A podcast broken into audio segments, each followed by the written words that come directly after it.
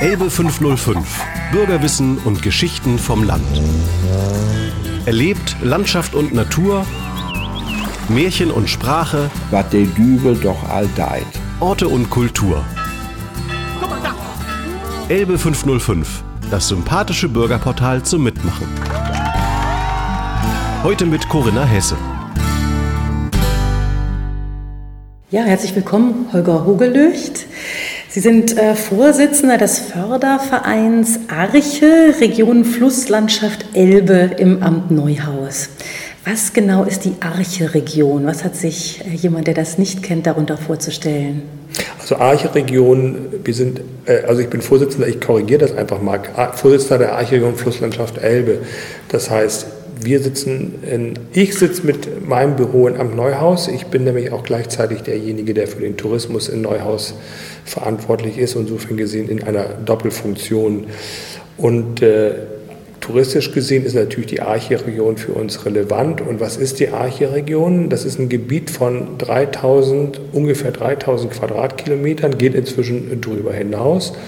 In diesem Gebiet ist eine bestimmte Anzahl von jetzt ungefähr 150 Haltern, Alternutztierrassen, plus zurzeit im steten Wandel zurzeit 16, äh, 36 Archebetriebe. Das heißt, die müssen bestimmte Kriterien erfüllen.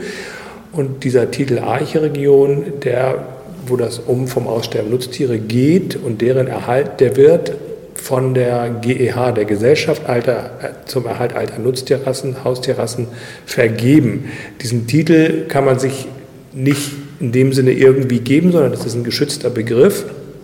Da müssen in einer Region bestimmte Kriterien erfüllt sein, die wir eben erfüllen. Und diese Region bei uns erstreckt sich von dem Landkreis Ludwig-Lust-Parchim in den äh, Landkreis Lüneburg und auch in den Landkreis Lüchow-Dannenberg. Das sind so grob die Bereiche, in denen das äh, stattfindet, das Ganze. Und das ist eben die Arche-Region. Mhm. Ich habe gelesen, dass äh, über 100 Rassen inzwischen auf der roten Liste gefährdeter Arten der Nutztiere stehen. Warum sind Nutztiere heute gefährdet? Die Zahlen schwanken natürlich immer. In dem Moment, wo man für ein Nutztier eine Menge tut und es gehalten wird, verschwindet es von der roten Rasse. Da gibt es pro Nutztier etwas unterschiedliche Kriterien. Diese rote Liste wird jährlich erarbeitet. Warum sind sie gefährdet? Sie sind einfach deswegen gefährdet, weil wir jetzt in der Regel heutzutage überall Hochleistungstiere haben. Das heißt, es gibt bestimmte Schweinerassen, bestimmte Rinderrassen, ein, zwei, drei oder vier die fast überall gehalten werden, weil sie dann eben bestimmten Kriterien entsprechen. Ich mache das mal fest an ein paar Beispielen. Ähm, im, im, Bereich Hühner halte ich entweder Hühner, die Eier legen oder Hühner, die Fleisch ansetzen, aber keine Zweinutzungsrassen, die zum Beispiel verschiedene Kriterien erfüllen. Oder im Bereich Rinder, da gibt es Rinder, die werden nur darauf gezüchtet, möglichst hohe Milchleistung zu geben. Alles andere ist irrelevant, auch das Fleisch ist dann irrelevant, weil sie eben nur auf dieses eine hin gezüchtet werden. Früher war das anders, da gab das für viele Tiere für verschiedene Zwecke, also Hühner, die sowohl Eier legten als auch vom Fleisch gut waren und geschlachtet wurden. Es gab auch nicht diese Rinder mit der, oder diese Kühe mit der enormen Milchleistung, weil sie eben auch andere Zwecke zu erfüllen hatten, weil die Kühe zum Beispiel auch fürs Fleisch, aber auch zum Beispiel für Transport als Ochsenkarren und so weiter genutzt wurden. Das ist die eine Sache. Und die zweite Sache, es gibt regional große Unterschiede. Das heißt, Jeweils hat ihre, jede Region ihre besonderen Begebenheiten, feuchte oder, oder trockene Wiesen, mehr oder weniger Niederschlag, äh, unterschiedliche Temperaturen. Das heißt, jede Region ist unterschiedlich und deswegen gab es auch regional unterschiedliche Rassen, die angepasst waren. Und das ist eben inzwischen verschwunden aufgrund dieser Spezifizierung der Tiere. Und das Problem ist es, dass wir nicht wissen, wenn zum Beispiel aufgrund des Klimawandels Tierrassen, die wir jetzt haben, nicht mehr so gut gezüchtet werden können oder diesen Klimawandel möglicherweise nicht so gut ähm, verkraften, dann hätten wir keine Tiere mehr zum Nachzüchten, denn wir bräuchten dann diese Tiere zum Nachzüchten, um überhaupt die genetische Vielfalt zu erhalten. Mit äh, einem Verlust genetischer Vielfalt, das ist bei Wildtieren, das ist bei Haustieren so, das ist aber auch bei Pflanzen so, entsteht eine Armut, die nicht wieder gut zu machen ist. Und wenn man auf diesen Reichtum mal zurückgreifen muss, ist er gegebenenfalls nicht mehr da. Und Tiere müssen sie lebend halten. Bei Pflanzen können Sie noch sagen, wir haben eine Samenbank. Es gibt Samenbänke, da werden Samen für die nächsten Jahre eingefroren, kann man rausholen, einpflanzen und funktioniert. Mit Tieren geht es nicht. Da müssen Sie Lebenderhalt machen. Und dazu dienen diese Tiere. Und ist das auch die Motivation der Tierhalter und Tierhalterinnen, die Sie erwähnt haben, 150, ich sage sehr viele in dieser Region, äh, dass äh, diese Nutztierrassen zu erhalten oder ist das mehr ein Hobby bei denen? Beides. Wir haben ganz unterschiedliche Motivationen. Also es geht denen schon um den Erhalt der Rasse. Es gibt Leute, die halten einfach bestimmte Tiere, weil sie ihnen gefallen und sagen sie, okay, wenn ich Hühner halte, kann ich auch vom Aussterben bedrohte Rassen nehmen. Ähm, das ist der eine Bereich. Äh, die machen das als Hobbyhalter. Wir haben auch äh, Leute, die leben mehr oder weniger davon. Das heißt, die verkaufen die Produkte und drumherum. Wir haben Bildungseinrichtungen auch in diesem Bereich, also die sich auch um, um Fortbildung kümmern. Wir haben Museen, äh, an die das angedockt sind. Also da sind ganz unterschiedliche Motivationen dahinter. Und äh, es ist für die Haltung ein ganz wichtiger Aspekt immer noch der, dass die auch einen Nutzen haben müssen und Nutztiere sind.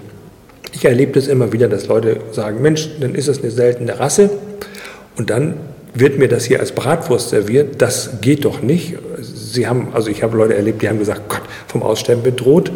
Ist das jetzt das Letzte seiner Art? Den ist die Bratwurst fast im Hals stecken geblieben.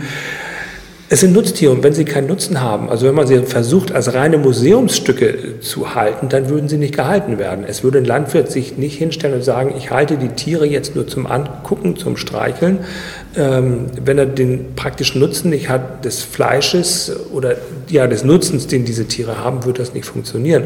Und es kommt noch etwas hinzu. Sie können diese Tiere in der Regel nur artgerecht halten. Das heißt, eine Massentierhaltung fällt mit diesen Tieren völlig aus. Wenn ich jetzt mir vorstelle, ich soll ein Bentheimer Schwein nehmen und versuche das in so einen Massenstall einzusperren, die würden, die würden das gar nicht überleben. Die würden das gar, das wird gar nicht funktionieren.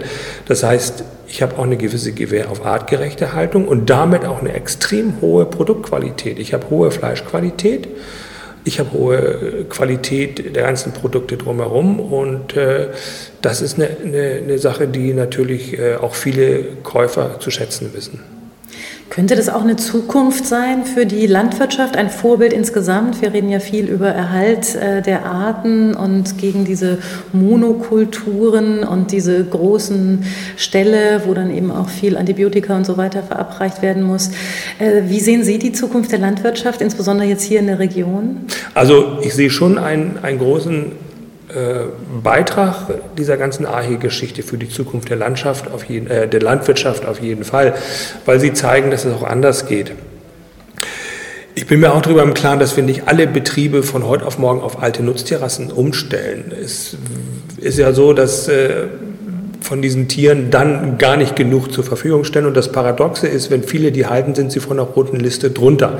Das heißt, dann entfällt sozusagen ihr, ihr, ihr, ihr, dann ist der Zweck erfüllt. Ne? Also in dem Moment, wo ein Tier einen bestimmten Bestand erreicht, ist ja sein, sein Zweck erfüllt. Ähm, das ist so ein Paradoxon. Beim Züchtererfolg äh, verschwindet das Tier von der roten Liste, mal vereinfacht ausgedrückt. Es gibt aber auch schon durchaus Ansätze für Förderung, also staatlicherseits in diesen Bereichen, wo man versucht, das äh, zu unterstützen.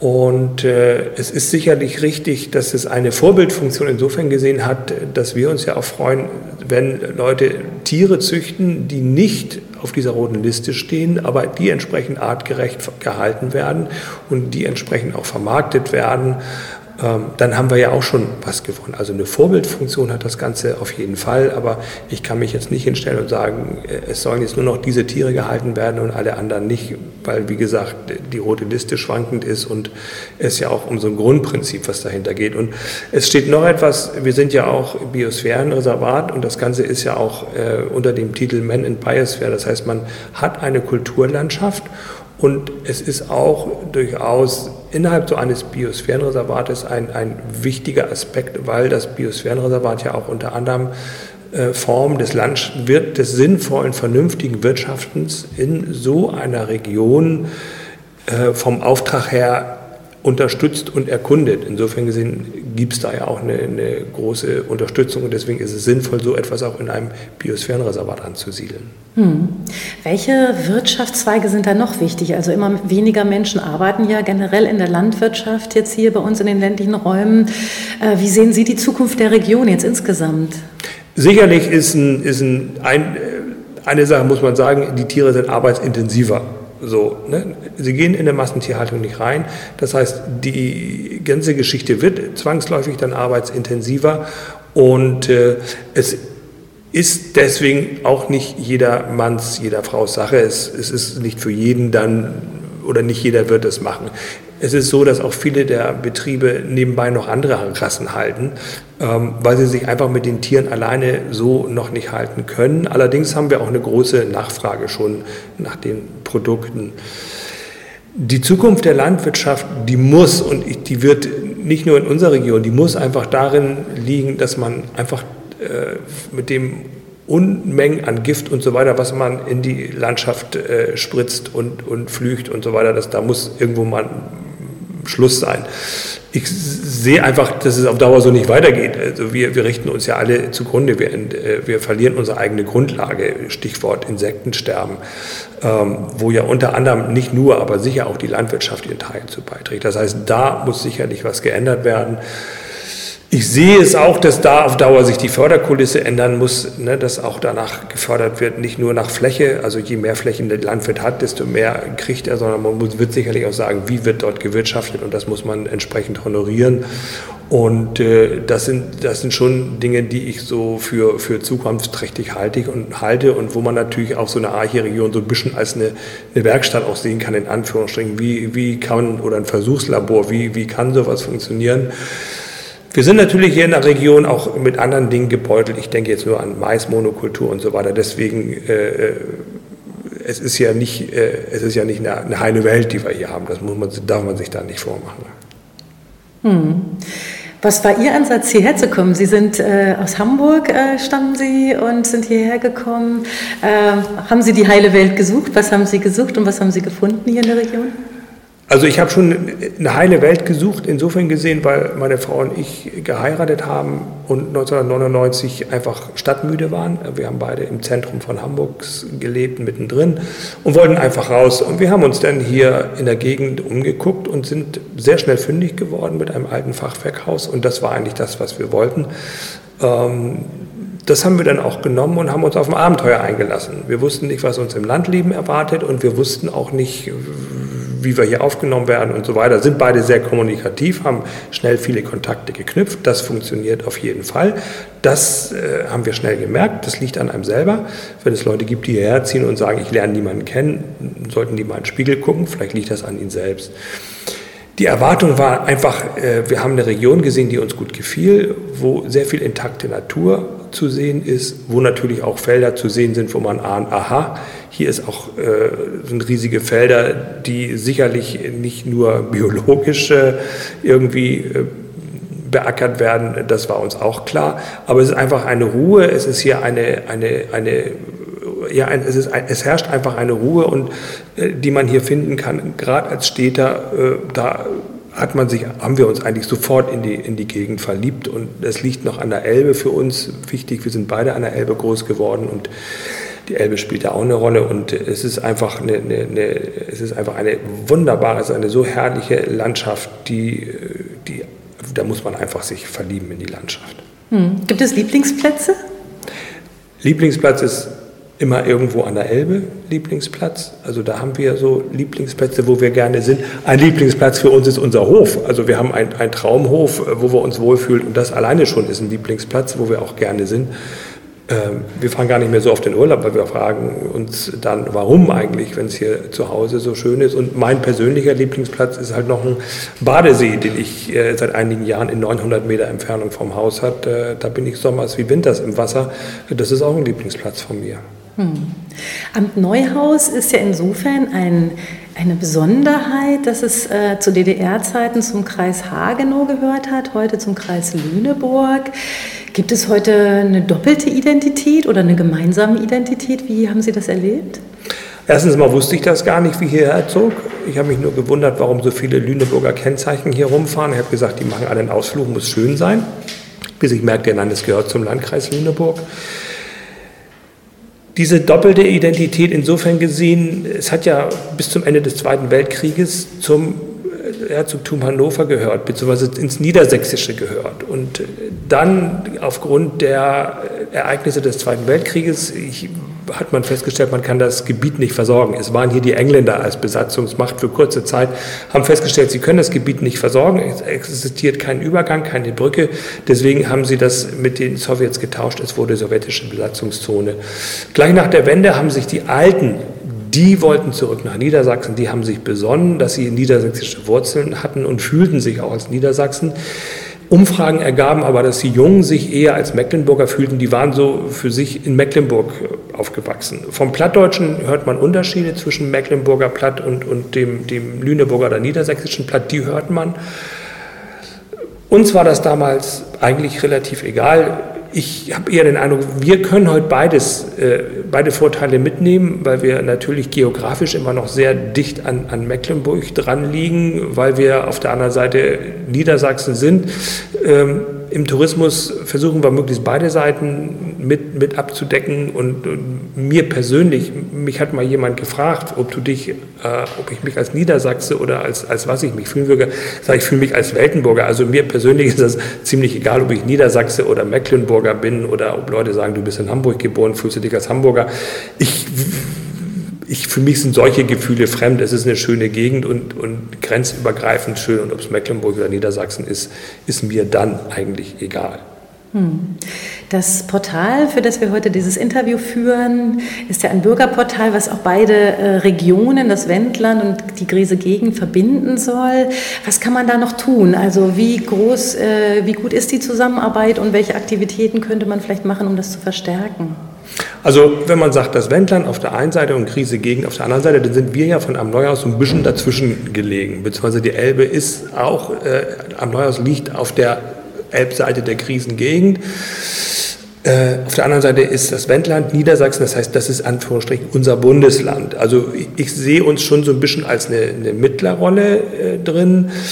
Ich merke aber eindeutig, dass die Grenze noch da ist. Also nicht als Grenze im Sinne von Osten oder Westen, sondern ganz einfach als eine Grenze, die existiert, eines Flusses, äh, der dann ja tatsächlich über Jahre hinaus, äh, über, über, über die ganze Zeit der DDR auch eine Grenze gewesen ist.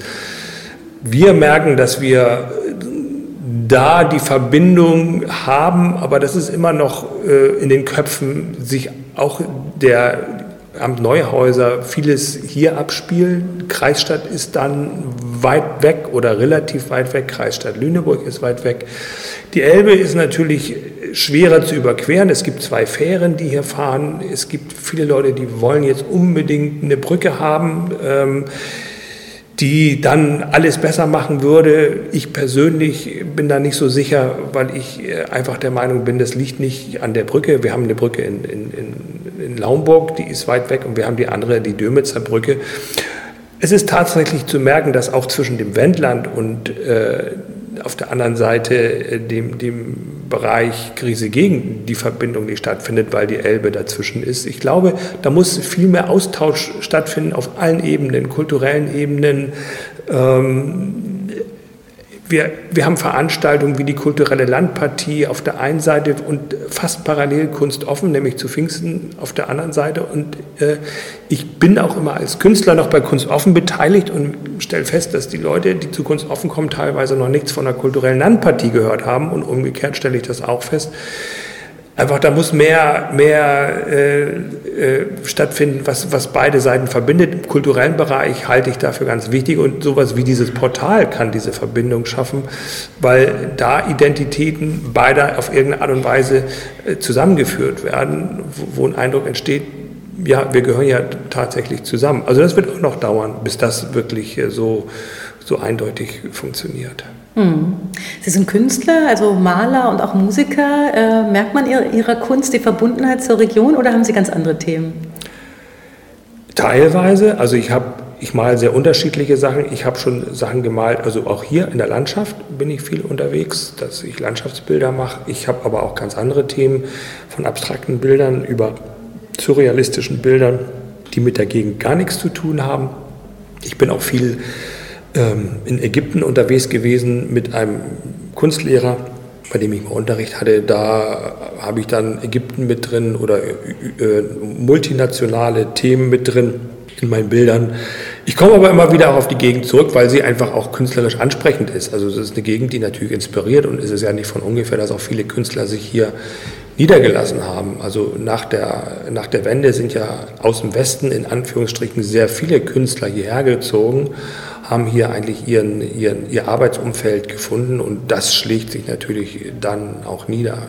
Hm. Sie treten noch nicht so stark in die Öffentlichkeit, die Künstler hier in der Krisengegend, wie im Wendland. Können wir da äh, was lernen von den Wendländern? Die Wendländer haben natürlich eine Tradition, äh, schlichtweg durch Gorleben und äh, die ganze Geschichte des Widerstandes äh, gegen das äh, damals geplante Endlager. Also da hat sich das Wendland natürlich ganz massiv geändert und das merkt man so von der Struktur, vom, vom Denken. Das ist auch ein Unterschied äh, zu Amt Neuhaus zum Beispiel. Auch in Amt Neuhaus haben sich viele Künstler niedergelassen, aber in Amt, äh, in, in, in, im Wendland herrscht natürlich durch, eigentlich durch diese junge oder jüngste Historie eine ganz, ganz andere Geschichte. Das wird sich sicherlich so schnell auch nicht ändern, aber auch da wäre eigentlich der, der Punkt, dass man die Zusammenarbeit mehr sucht, auch unter Künstlern, Künstlerinitiativen, ähm, auch an, an Grenzorten, wie zum Beispiel Hitzacker, ne, wo, was ja mit einer Fähre mit, mit am Neuhaus und damit mit der anderen Elbseite verbunden ist. Und äh, in, in, solchen Bereichen, denke ich, kann sich was tun. Es kann sich auch was tun, indem wir alle, die im Bereich Tourismus arbeiten, die, die Touristen sozusagen in beide Richtungen schicken. Ähm, Künstler äh, miteinander kommunizieren. Und ich glaube, auf den Ebenen findet auch eine, eine, ganze Menge schon statt. Aber es ist halt so dieses Grundgefühl eine, einer bestimmten Region, in der man über Jahrzehnte beheimat war, dass die plötzlich größer geworden ist oder andere Bereiche dazugehören. Ich glaube, das ist egal, wohin man guckt, das wird sich schnell ändern, nicht so schnell ändern. Und hier kommt eben zwei Sachen. Es war einerseits eine tatsächlich undurchdringliche Grenze dazwischen über lange Jahrzehnte. Und es ist ein Fluss in Gegenden, wo die Elbe kein Fluss war, sondern äh, die Grenze kein Fluss war, sondern einfach nur Land war. Da hat man Straßen gebaut und äh, ich glaube, dass zwischen dem Wendland und, und angrenzenden äh, neuen Bundesländern da auch noch andere Sachen sind, als gerade jetzt die Elbe als Fluss ist eben äh, historisch für viele sicherlich auch eine, eine, eine Beschränkung oder eine Grenze. Aber ich glaube, das hebt sich zurzeit durch Jüngere auf. Die Jüngeren sehen das inzwischen anders, die sind anders sozialisiert. Durch Künstler hebt sich das auf, durch wirtschaftliche Kontakte hebt sich das auf. Ich glaube, da sind wir eigentlich auf einem ganz guten Wege. Hm. Ich wollte noch mal auf die Ausstellung im Arche Zentrum zu sprechen kommen. Äh, da geht es ja nicht nur um alte Nutztierrassen, sondern auch das Verhältnis von Nutztieren und Wildtieren, wenn ich das richtig verstanden habe. Wie ist die Ausstellung konzipiert? Äh, die Ausstellung ist als Archezentrum natürlich in erster Linie daraufhin konzipiert, äh, was sind Nutztierrassen und ihre, ihr Ursprung. Also wo kommen diese Nutztierrassen her? Das ist so der, der ganz klare äh, Punkt, um den das geht. Ich muss kurz erklären, die Ausstellung befindet sich im Haus des Gastes in Neuhaus. Und dort befindet sich sowohl diese Ausstellung und das Archezentrum mit einem eigenen Büro und es gibt das Tourismusbüro, für das ich verantwortlich bin. Also da muss man einfach mal gucken. Also das sind diese beiden Bereiche, findet man dort alles auf einem Fleck und arbeiten hervorragend zusammen. Also sowohl ich als Leiter des Tourismus als auch die Leitung des Archezentrums, weil Tourismus natürlich für sowas wie Archezentrum wichtig ist. Die Ausstellung wurde dann eröffnet im Jahr 2013 und die zeigt in erster Linie die Entstehung der alten äh, Nutztierrassen. Und Haustierrassen insgesamt haben ja eine sehr interessante und, und, wechselvolle Geschichte. Und dann spielt natürlich auch immer das Thema Besiedlung äh, eine Rolle und damit spielen auch, auch Wildtiere eine Rolle. Es gibt Sonderausstellungen, äh, die sich durchaus auch mal um das Thema Wildtiere drehen können. Es ist äh, zu verschiedenen Bereichen.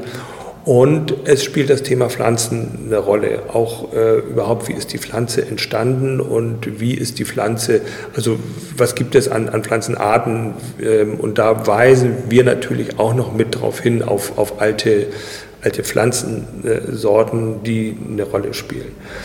Die, wie gesagt, die Ausstellung dreht sich um, das, um die Haus- und Nutztiere, das äh, im, im Großen. Wir weisen aber auch natürlich auf die vielen Möglichkeiten hin, diese Tiere auch auf den Höfen zu sehen. Äh, es kommen immer Leute, die sagen, denken, das Archezentrum ist ein Zoo und da findet man die ganzen Tiere ausgestellt. Das ist nicht so. Wir haben einen Hühnerstall, wo immer alte, alte, Haus, äh, äh, alte Hühnerrassen gezeigt werden, aber wir haben natürlich jetzt nicht sämtliche Tiere, aber wir wissen, welche Höfe äh, auf Besuch warten. Wir haben äh, Kartenmaterial, wir haben Infomaterial, sodass die Leute dann auch versorgt werden können, um auch die Tiere vor Ort zu sehen und auch nicht weit weg, äh, ein paar hundert Meter von uns entfernt, ist der erste Hof, wo man Tiere sehen kann. Mhm. Es geht auch um Pflanzen. Um welche Pflanzen geht es da oder welche sind typisch hier für die Region? Also für die Region, wir haben ja sehr unterschiedliche Böden. Also da sind schon sehr unterschiedliche Pflanzen typisch. Ich will mich jetzt nicht aus dem Fenster hängen und sagen, welche Pflanzen sind das tatsächlich. Das ist jetzt nicht, leider nicht ganz mein Fachgebiet. Wir haben sehr, wir haben Marschböden, also unten an der Elbe. Das ist ja vom, vom Urstromtal der Elbe angelegt.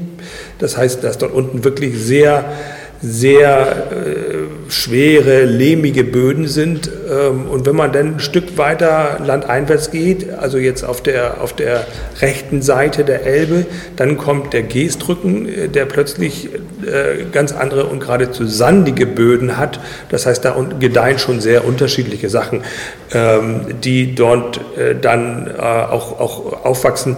Aber das sind natürlich alles jetzt klassische, also jetzt wirklich typische Vertreter, sei es im Spargel, sei es in Roggen. Ich wies schon darauf hin, wir haben ein riesiges Problem mit sehr viel Maisanbau aufgrund von Biogasanlagen.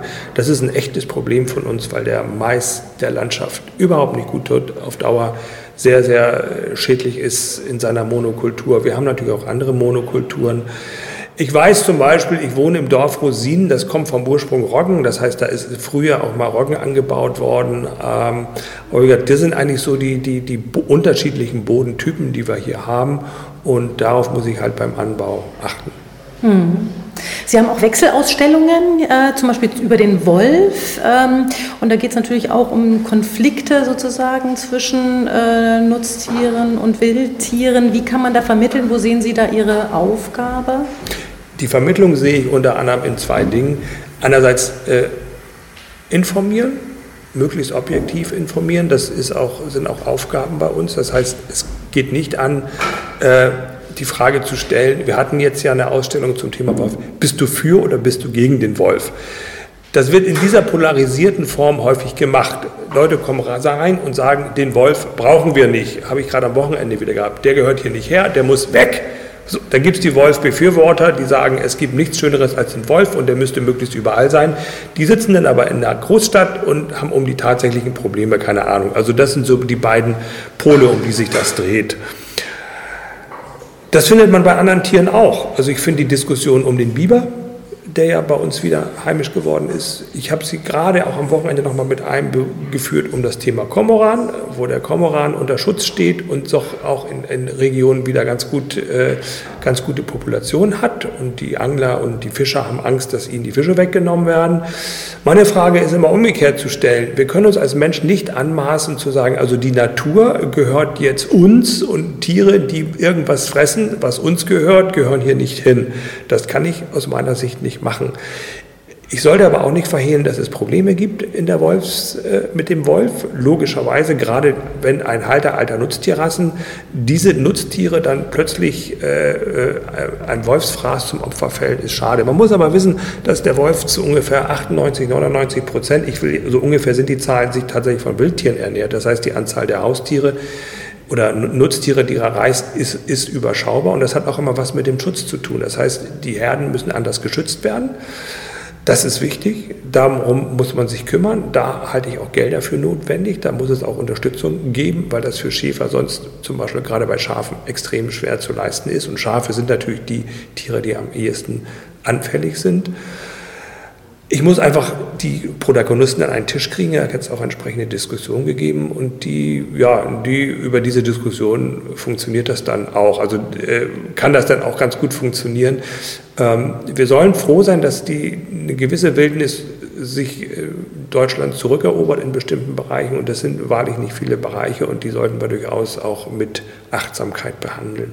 Hm. Ich habe vielleicht eine Sache noch zu sagen. Äh, Nochmal zurück zu den Sorten. Wir haben, was wir hier wirklich haben, ist sehr viel Obst. Sehr viel Obstsorten, alte Obstsorten. Hier haben wir gerade in Amneuhaus ungeheuer viele alte Obstsorten, die auch von einem Verein Konau 11 gepflegt werden. Und äh, auch im Obstbau gilt Anbau Apfel, gerade im Bereich Äpfel gilt natürlich auch. Sortenvielfalt ist wichtig und die haben wir hier und wir haben auch regelmäßig äh, Tage im Herbst, Apfeltage, die sich darum kümmern. Und wenn man dann plötzlich auf äh, einer Reihe oder einer Tischreihe 70, 80, 90 verschiedene Apfelsorten sieht, wie unterschiedlich die riechen und schmecken, dann löst das Begeisterung bei mir aus. Hm. Vielleicht zum Schluss noch, was wünschen Sie sich für die Zukunft der Region? Wie soll sie sich entwickeln? Ich wünsche mir für die Zukunft der Region, dass wirklich dieses Erbe der Natur und das, was wir haben, dass es wirklich in allen Köpfen drin ist. Ist es leider oft noch nicht, weil es durchaus äh, auch das Biosphärenreservat als Einrichtung von vielen Leuten sehr skeptisch beäugt wird, wo Leute sagen, die verbieten uns alles Mögliche oder wir dürfen nicht tun und lassen, was wir wollen und so weiter und so weiter. Ähm, ich habe oft den Eindruck, dass es viele Leute gibt, die sagen, Natur ist schön, aber bitte keine Einschränkung für mich oder vieles wird als Einschränkung empfunden. Ich wünsche mir, dass das immer mehr Freunde und, und Anerkennung und auch Verständnis findet, was wir an Natur haben und was wir hier erhalten. Und äh, das ist das eine, was ich mir wünsche. Und das zweite, was ich mir wünsche, ist natürlich, dass so eine Region auch äh, viele Besucher bekommt, dass halt auch wirklich Leute von außen das zu schätzen wissen und dass wir die Natur auch zugänglich machen. Es geht natürlich nicht an, dass wir sagen, auch da ist es wieder eine Frage der Polaritäten. Die einen sagen, wir müssen überall hin und radikale, in Anführungsstrichen radikale Umweltschützer sagen, am besten die Natur ist so geschützt, dass große Räume gar nicht mehr von Menschen betreten werden dürfen. Wir als Naturschützer sind natürlich die Ausnahme, weil wir gucken, ob alles mit rechten Dingen zugeht. Das heißt, man muss wirklich auch Bereiche den Menschen zugänglich machen.